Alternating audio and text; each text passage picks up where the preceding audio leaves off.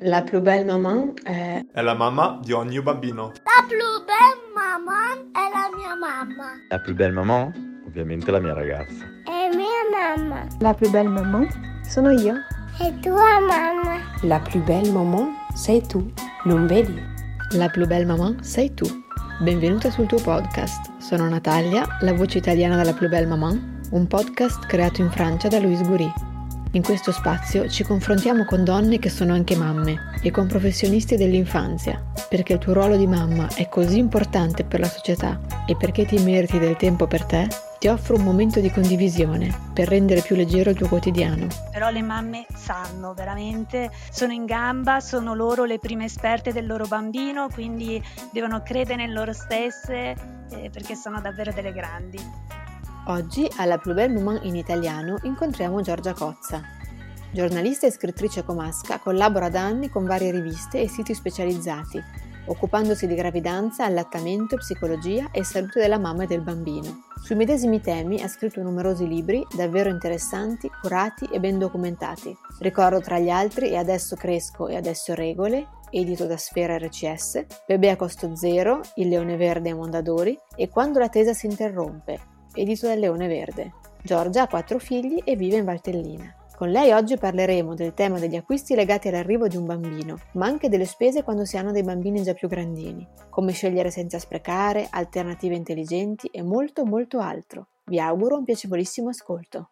Buongiorno Giorgia. Buongiorno Natalia. Grazie, grazie per aver accettato di fare questa intervista per la Plus Belle Maman in italiano. Personalmente ho letto alcuni dei tuoi libri e mi sono piaciuti moltissimo quindi mi fa davvero piacere poter condividere le tue parole con le nostre ascoltatrici. Il tema della nostra intervista di oggi ruota intorno a Bebè a costo zero, che è uno dei tuoi libri e che ha avuto un gran successo, dedicato al tema degli acquisti per il bebè e per il periodo della maternità in generale. Prima di entrare nel vivo dell'argomento del libro, ti vorrei chiedere un po' com'è nata proprio l'idea di scriverlo. Sì, Vorrei dire che è stata una mia intuizione, ma in realtà non è così. La proposta mi è arrivata dalla casa editrice, eh, mi avevano contattato perché comunque ci eravamo già conosciuti in passato per alcuni articoli che avevo fatto con dei loro autori e, ehm, e, così mi hanno chiesto se ero disponibile a scrivere un manuale sul consumo critico. Io sono rimasta un po' spiazzata perché come giornalista mi occupo di gravidanza, maternità, accudimento, allattamento, ma non ero certamente un'esperta di consumo critico. Quindi ho detto insomma che i temi che conoscevo io erano quelli e abbiamo deciso di provare e è andata bene. Ok, quindi è stata una loro idea, però ovviamente poi immagino che come è stato strutturato il libro eh, sia stata una, una, tua intuizione, no? Che sì, quello... Di, di, capitoli, di argomenti. Quello sì, è stata sviluppata a modo mio, nel senso che io ho avuto carta bianca e quindi ho mm, messo su carta tutto quello che conoscevo in quel momento, grazie a tutte le interviste agli esperti che avevo fatto negli anni, un pochino anche grazie alla mia esperienza, però soprattutto grazie agli studi fatti e il risultato è questo bebè a costo zero che comunque alle famiglie è piaciuto, insomma tante famiglie dicono, raccontano di averne tratto beneficio, insomma. Sì, ehm, parlando appunto della filosofia che è sottesa al libro, traspare un invito appunto non a privare il bambino di qualcosa come si potrebbe pensare quando uno dice beh facciamo economia sul bambino e quindi lo priviamo di, non lo so, le cose migliori che invece i genitori di solito ovviamente cercano di, di fare sacrifici per dare il meglio al proprio bambino. Ma eh, non è quello, insomma, che, che inviti a fare, ma invece inviti a interrogarsi su quali siano i bisogni reali dei nostri bambini e a rispondere proprio a quelli. Quindi cercare di, diciamo, fare un passo indietro e vedere quali sono le cose che sono un po' indotte dalla pubblicità o magari anche dall'abitudine o dalle, dalle vecchie generazioni e ehm, a vedere invece quello di cui i bambini hanno realmente bisogno. Sei d'accordo? C'è una cosa che ti, ti corrisponde? Guarda, ti ringrazio perché hai proprio colto l'essenza di questo libro.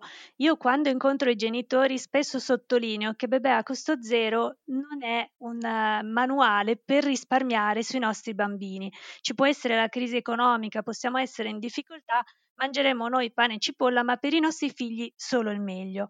Ma che cos'è il meglio per questo bambino che nascerà e nei suoi primi mesi e anni di vita? È proprio questo il punto di partenza di tutti i capitoli degli argomenti trattati in Bebè a costo zero. Partiamo da quello che sappiamo sui veri bisogni del bambino, tenendo in considerazione tra l'altro anche i bisogni della neomamma e cerchiamo di dare una risposta.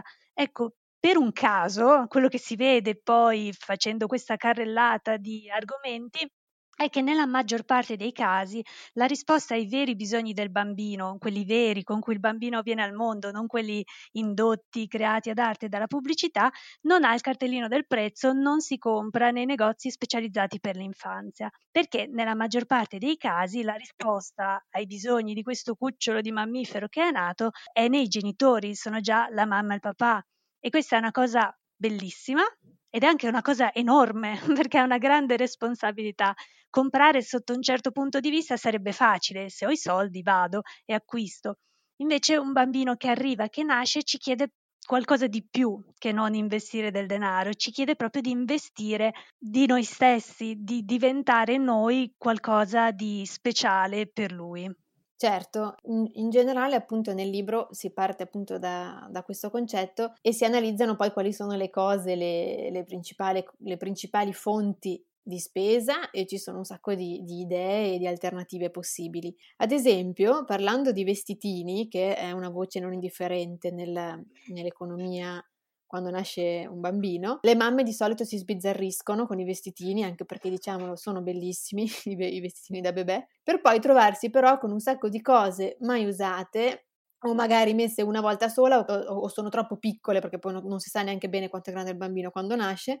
Ti volevo chiedere, a tuo avviso, cosa è necessario comprare come corredino, cioè necessario almeno per partire, e quali modi ci sono per, evento- eh, per evitare di spendere una fortuna in vestiti? Ecco, bella domanda perché penso che la maggior parte delle mamme eh, si sia trovata a mettere via bodini e tutine con ancora l'etichetta del prezzo, oppure togli giusto l'etichetta, gliela fai indossare una volta per fare la fotoricordo e poi la tutina è già diventata piccola.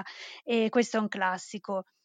Eh, sicuramente ehm, per non trovarsi insomma con, eh, con, questi abiti non più utilizzabili, non sfruttati, eh, la risposta è di attenersi a un corredo molto essenziale. Quindi i primi cambi, il bodino di cotone che il bimbo indosserà e la tutina, però proprio in un numero ristretto, 5, 6, anche perché poi è molto probabile, dopo ognuno conosce la sua realtà familiare, la sua rete di amici, però un regalo classico che in genere i neogenitori ricevono alla nascita del bambino è proprio la tutina. Quindi partire con una base ehm, che poi eventualmente, se ci sarà bisogno, verrà arricchita. No? Siamo sempre in tempo dopo la nascita del bambino per andare a, copra- a comprare la tutina se ci dovesse mancare. Raro che succeda, però se capita si può andare ed è anche piacevole perché a questo punto ho un'idea più precisa delle misure. Sicuramente una, un'abitudine virtuosa che fa risparmiare le famiglie ma fa anche molto bene all'ambiente è quella del riciclo da mamma a mamma, quindi eh, magari durante la gravidanza se c'è la cugina, l'amica, la collega che ha dei bimbi ormai cresciuti che ha messo via quindi eh, vari vestitini, portarli a casa, gli si dà una bella rinfrescata, quindi comunque hai quell'idea che stai preparando il corredo, che stai preparando il nido e ho già a disposizione tutta una serie di vestitini a costo zero. Se nella nostra rete di parenti e amici non c'è nessuno che ha dei bambini grandicelli, volendo si può valutare anche il mercato dell'usato. Adesso in Italia si stanno diffondendo queste catene comunque che hanno eh, abiti proposte di qualità a un prezzo ragionevole. Però ecco, sicuramente prima della nascita un corredo proprio base, essenziale, un cassetto con eh, i primi body le prime tutine e poi con calma si vedrà. Certo, anche perché è difficile rendersi conto, io dico per mia esperienza, prima di, di quando nasce il bambino di cosa ha bisogno, anche solo a livello di quanto deve essere coperto, cosa, no? Cioè è difficile capire sì, sì, bene che, come vestirlo. Che Quindi, clima ci sarà quando arriva. Quando ha davanti si rende conto. Esatto. Anche delle esatto. misure, perché se è uno scricciolino o se è un bambinone. Sì, esatto, infatti. E un'altra voce di spesa piuttosto importante per i neogenitori sono invece i giocattoli. I bambini, però, io vedo soprattutto quelli piccoli, si stufano quasi subito, subito, e preferiscono magari giocare con altre cose che trovano in giro per casa. Ci daresti qualche idea di gioco a costo zero o quasi zero per i più piccoli?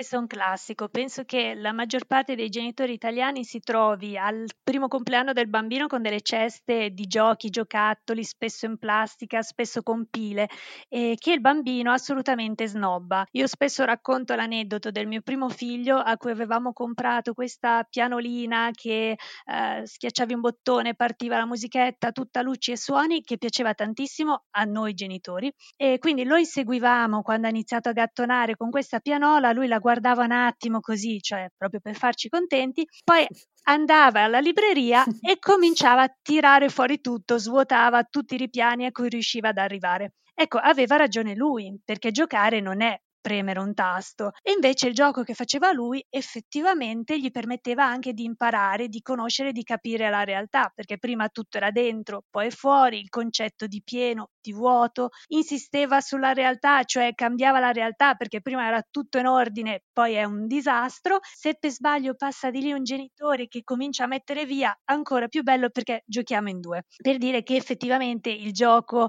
quelli classici che spesso si comprano per i bambini, sono proprio proprio spese superflue perché poi i bambini lo vediamo eh, giocano con eh, le chiavi, con il telecomando, se c'è un pacchetto da scartare poi giocano con la carta e il nastrino, è proprio un classico. Quindi giochi a costo zero mi sento di citare il famoso cestino dei tesori, quindi una, un normalissimo cestino o anche una borsa in cui inserisco degli oggetti di uso domestico quotidiano, cioè il cucchiaino, il mestolo di legno, eh, il portatovagliolo, oggetti di materiali, consistenze diverse, stando attenti ovviamente a selezionare oggetti che non possano essere ingoiati e il bambino eh, gioca, manipola, assaggia, quindi scopre la realtà e passa anche parecchio tempo così. In più è comodo da gestire anche per la mamma e il papà perché ad esempio sto cucinando, mi porto il bimbo e il cestino dei tesori in cucina così ce l'ho sott'occhio intanto lui gioca. Ci sono anche genitori che hanno destinato al bimbo, mh, mm, so, l'ultimo cassetto della cucina o un'antina dove hanno messo eh, gli strofinacci, le molette, eh, il mestolo di legno, cose che il bambino può svuotare, ai bambini piace moltissimo prima dell'anno questo tirare fuori, così il bimbo si intrattiene e io riesco a finire quello che sto facendo. Certo, parlando un po' in generale, eh, dato che il libro analizza tantissime cose, tantissimi aspetti, ma ci sono alcune spese che quando nasce un bambino pesano particolarmente sul portafoglio. Ci potresti dire come fa secondo te un genitore a non comprare cose inutili, soprattutto tra queste particolarmente costose, e quali sono per tua esperienza gli acquisti che la maggior parte delle volte non sono utili, perché poi ovviamente non si può generalizzare, ma in generale? Ecco, partirei da quello che tu dicevi, che è una premessa importante, cioè ricette preconfezionate valide per tutti non possiamo darne, perché ogni bambino è unico e speciale e ogni famiglia è diversa, quindi magari quell'accessorio che per una famiglia si è rivelato assolutamente inutile e superfluo, per l'altra famiglia invece è stato utile di aiuto nella loro gestione quotidiana. Però ecco, al di là delle differenze individuali, sicuramente possiamo dire che le spese che fregano di più sono quelle fatte in gravidanza, nel senso quando spendiamo e quindi che ne so, seguiamo la tradizionale lista nascita che ci dice trio, la carrozzina, passeggino, seggiolone, tutta una serie di accessori con un costo anche importante. Quindi io acquisto senza avere ancora tanto bene un'idea di quello che sarà un neonato, perché per la maggior parte di noi, quando nasce il nostro primo figlio, è il primo bambino che ci troviamo ad accudire, quindi non abbiamo esperienza e la pubblicità sa fare molto bene il suo mestiere, quindi ci propone questo e quell'accessorio definendoli indispensabili, dicendo che serviranno per lo sviluppo e il benessere del bambino e che aiuteranno tantissimo la mamma. sanno dove fare leva. Quindi io acquisto e ho tutta questa serie di accessori anche costosi eh, nella, a casa e penso ok sono pronto. Poi il bambino nasce e scopro che non era vero che ero pronto perché io finisco proprio su Marte perché quello che mi chiede il mio bambino non è quello che mi aspettavo un esempio ehm, che è comune a tante famiglie, no? questo bimbo che nasce, io ho la culletta, la sdraietta, la carrozzina, però questo bimbo dove vuole stare? Vuole stare in braccio alla mamma, in braccio al papà. E ancora una volta ha ragione lui, nel senso che lui è stato per nove mesi dentro la pancia della mamma, cullato, rassicurato, contenuto, tutto quello che lui conosce è questo stare insieme, no? proprio cuore a cuore con la sua mamma. Quando nasce lui non sa che esistono le sdraiette, le carrozzine, eccetera, e spesso appena viene appoggiato e lasciato lì per, per, qualche minuto, comincia a protestare. Al che, ecco, io ricordo, a me era successo col primo figlio, avevo questa sdraietta bellissima, tutte le amiche dicevano, ah, vedrai, tu lo metti lì e poi, eh? e appena posavo il mio bambino cominciava a piangere.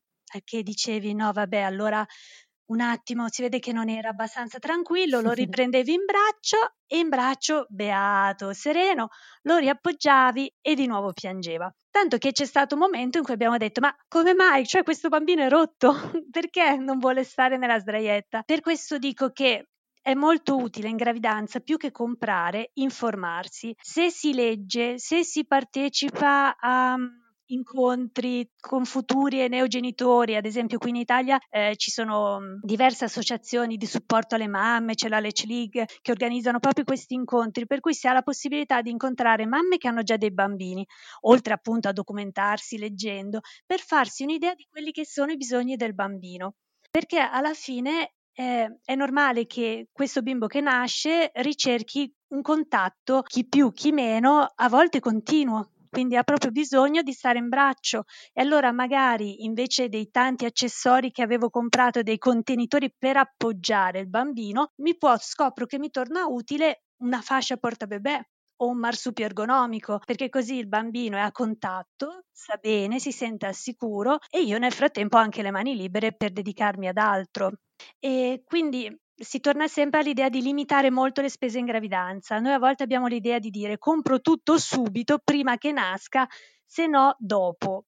Come se dopo fosse l'apocalisse, no? In realtà, se dopo vedo che qualcosa mi serve, potrò sempre andare ad acquistarlo. Però a quel punto sarà un acquisto più mirato, cioè sulle esigenze del mio bambino e anche sulle mie, perché a quel punto avrò scoperto che tipo di mamma, che tipo di papà sono. Sì, è vero, perché poi spesso uno magari si fa un'idea, almeno a me è successo così, io mi sono fatta un'idea del tipo di mamma che volevo essere e poi la, il bambino, la bambina che nasce però è, il suo, è, il tipo, è un altro tipo di bambino eh, sì. e quindi le cose che tu gli proponi magari ti sei, ti sei preparato in gravidanza ma con tanto di studi come era successo a me ad esempio per il marsupio, la mia bambina non c'è mai voluta stare, non c'è stato verso in nessun modo odiava stare schiacciata, non so come dire, quindi eh, fine, sì. sono acquisti che... O ci sono altri che non stanno nella carrozzina, so io, cioè sì. che proprio non gli piace, vogliono stare appunto solo attaccati alla mamma, o... cioè veramente sono, sono molto diversi i bebè, quindi sono completamente d'accordo con questo, con questo consiglio. So che dopo, che eh, dopo il successo di Bebè a costo zero hai scritto anche un altro libro sul tema che è Bebè a costo zero crescono molto interessante eh, perché ovviamente i bambini continuano a avere esigenze anche quando diventano più grandi. Ti volevo chiedere, dai appunto più o meno questo libro più o meno va dai due anni verso fino a quasi l'adolescenza, no? Sì. Quali sono in questo periodo le voci che pesano di più sul portafoglio e quali eh, alternative ci sono? Allora, qui il discorso sarebbe Mhmm, piuttosto ricco, piuttosto complesso, nel senso che in Bebè a costo zero crescono, si prendono di nuovo in considerazione un po' tutti quanti gli aspetti della, della vita quotidiana, quindi l'alimentazione, l'abbigliamento, i prodotti per l'igiene, però in più trattandosi di bambini più grandicelli parliamo di giochi, di giocattoli, di materiale scolastico, di feste, perché adesso negli ultimi tempi anche questa è diventata una spesa che incide molto sul bilancio delle famiglie, parliamo anche di tecnologia, visto che arriviamo fino alle soglie dell'adolescenza. E sono tutti quanti aspetti che vengono analizzati sulla base anche degli studi che sono stati fatti. Quello che emerge è che ancora una volta fare meglio con meno si può. Cioè, nella maggior parte dei casi, la risposta al bisogno del bambino non è nel giocattolo più costoso, nel dispositivo tecnologico, ma è molto giocato sulla presenza. Cioè io posso comprare mille giocattoli per mio figlio, ma non, non lo faranno mai felice come lo rendo felice io quando mi siedo per terra e dico ok, adesso questa mezz'ora giochiamo insieme, facciamo quella cosa insieme. Quindi anche nel libro ci sono tante proposte di questo tipo, perché comunque non è che io il bambino lo devo intrattenere con sempre l'ultimo gadget o accessorio, con il bambino posso anche semplicemente mettermi lì e fare insieme una torta e preparare insieme la cena, cioè anche senza essere chissà che chef, eh, come capita a me che sono proprio al piano terra, eh, però non so, prepariamo l'insalata, tu lavi i pomodori e sembrano, magari possono sembrare sciocchezze, però per i bambini sono molto importanti. Tutto quello che il bambino può fare insieme al genitore lo rende felice, gli piace anche molto l'idea comunque di aiutare il genitore, no? lo fa sentire grande, partecipare, quindi in casa, in giardino per chi ce l'ha, in balcone, però mh, spostare proprio l'attenzione dall'acquistare, dal possedere all'essere, al fare insieme, allo stare insieme. Ok, in questa età i bambini tendono molto a emulare gli altri bambini, no? Anche mi viene in mente. E quindi magari, cioè, quando sono un po' più grandini vogliono comprarsi la cosa di marca che è uguale a quella dell'amichetto. Si può ovviare a questa cosa o comunque eh, si fa soffrire il bambino, secondo te, non comprandogli quello che vogliono? Allora, non comprare assolutamente si può, quindi mi sento proprio di dirlo anche sulla scorta un po' della mia esperienza e anche dei tanti genitori che ho intervistato per bebè a questo zero crescono. So che nella società dei consumi si va molto controcorrente dicendo questo e la tentazione è di dire oh poveri bambini. In realtà non sono poveri bambini, ma spesso sono bambini molto fortunati, nel senso che eh, è vero, il mio bambino magari va all'asilo, quindi entra a contatto con altre realtà e ascolta cose magari diverse da quelle che si fanno nella sua famiglia. Bene, ottimo, perché è un'occasione educativa eccezionale. È il momento in cui io posso iniziare a spiegargli che ci sono tante famiglie, che ogni famiglia ha la sua abitudine, per cui magari nella casa di Paolo non so, guardano la televisione tutto il pomeriggio o possono fare quel tipo di giochi. Da noi questa cosa non la facciamo, però vedi, da noi facciamo quest'altra cosa, questo, questo e quest'altro che a te piace molto. Non so, sai che noi invece ci mettiamo lì, leggiamo sul divano, non per dire che una cosa sia migliore dell'altra, eh. qualunque scelta la famiglia faccia, però è importante che il bambino cresca sapendo che non siamo tutti uguali, cioè noi non stiamo allevando pecore, quindi è bene che capiscano che ogni famiglia ha i suoi modi, fa delle scelte che sono ragionate. Quando il bambino è ancora piccolo si riesce, si riesce anche bene perché comunque il genitore è ancora il suo primo riferimento, cioè anche se il bambino va alla scuola dell'infanzia o anche primi, nelle prime classi della scuola primaria, comunque quello che dice il genitore per lui, insomma, ha un valore più grande rispetto a quello che magari può sentire dall'amichetto. E tutto questo è propedeutico per quando si arriva poi all'adolescenza, auguri, quella poi è una bella tappa, in cui però sarà più facile anche eh, magari far passare il proprio no, sedersi a tavola, discutere le varie richieste, perché comunque i ragazzini saranno abituati, sapranno che nella loro famiglia non si fa quello perché lo fanno tutti. Si fa quello che si pensa meglio, si fa e si compra anche. Ok, certo, questa, mhmm, questa cosa che hai appena detto si ricollega un po' alla mia ultima domanda che è simile però a una forse sottilmente diversa, e cioè mi chiedevo perché i bambini non vivano questo non acquistare come una privazione, no? Come si fa a capire, come si fa a far capire al bambino cosa ha realmente valore in una società come la nostra? Cioè, non so, a dargli dei valori che siano indipendenti dall'avere tutta una serie di cose, fare la, la festa la più bella. Ecco, come glielo si spiega? Guarda, in realtà è più facile di quello che sembri, nel senso che i bambini sanno molto cogliere l'essenziale, più di noi adulti tante volte. Eh. Noi abbiamo magari tutta una serie di sovrastrutture per cui prendiamo l'esempio delle feste, non facciamo la super festa con animatori, 3000 invitati, giochi e magari abbiamo il timore di fargli mancare qualcosa. Ma in realtà, se noi organizziamo una festa in base alle nostre possibilità, alle nostre abitudini e coinvolgiamo il nostro bambino in tutte le, le nostre scelte, quindi so, adesso prepariamo insieme il cartoncino, segna posto, ecco scrivi tu il nome del tuo amico, eh, adesso guarda prepariamo insieme questa torta e la facciamo io e te, al bambino va benissimo, cioè il bambino è contento di essere coinvolto, di vivere insieme con la mamma e col papà questi momenti. Se poi un'obiezione che si potrebbe fare è i genitori sono fuori tutto il giorno per lavoro, quindi non è che hanno tutto questo tempo poi da dedicare ai preparativi. A parte che in ogni caso, anche comprando, comunque del tempo ce lo devi mettere. E, ehm, e quindi, vabbè, si invita anche il genitore magari a trovare dei piccoli momenti, mm, un tempo da dedicare a questo, che renderà tra l'altro molto più speciale la festa e il compleanno, visto che si è preparata insieme, si è pensata insieme. Per cui magari io non farò quel tipo di festa, però mm, dimmi cosa ti piacerebbe, vediamo come possiamo farlo. E, ehm, è tutto un trovare insieme delle soluzioni che, che rendano felice il bambino se ancora senza, senza acquistare, cioè a volte serve proprio un po' di fantasia. Magari noi genitori ce la siamo un po' persa, però i bambini piccoli di idee, di creatività ne hanno. Certo. Benissimo, allora io ti ringrazio molto per questi bei consigli e alla Plus Belle Maman in italiano chiediamo sempre ai nostri ospiti di dirci la loro citazione preferita. Quindi, prima di concludere l'intervista, ti chiederei, Giorgia, qual è la tua citazione preferita? Allora, io ti citerei um, una frase di Lorenzo Braibanti che era le mamme sanno già tutto ma non lo sanno. Lui si riferiva in particolare alla nascita perché poi diceva noi dobbiamo convincerle che loro sanno partorire e i loro neonati sanno nascere. Però io la, la userei proprio in generale, cioè le mamme sanno già tutto ma non lo sanno, però le mamme sanno veramente, sono in gamba, sono loro le prime esperte del loro bambino, quindi devono credere in loro stesse eh, perché sono davvero delle grandi. Grazie Giorgia, grazie mille per questo bel messaggio. Grazie, grazie a te.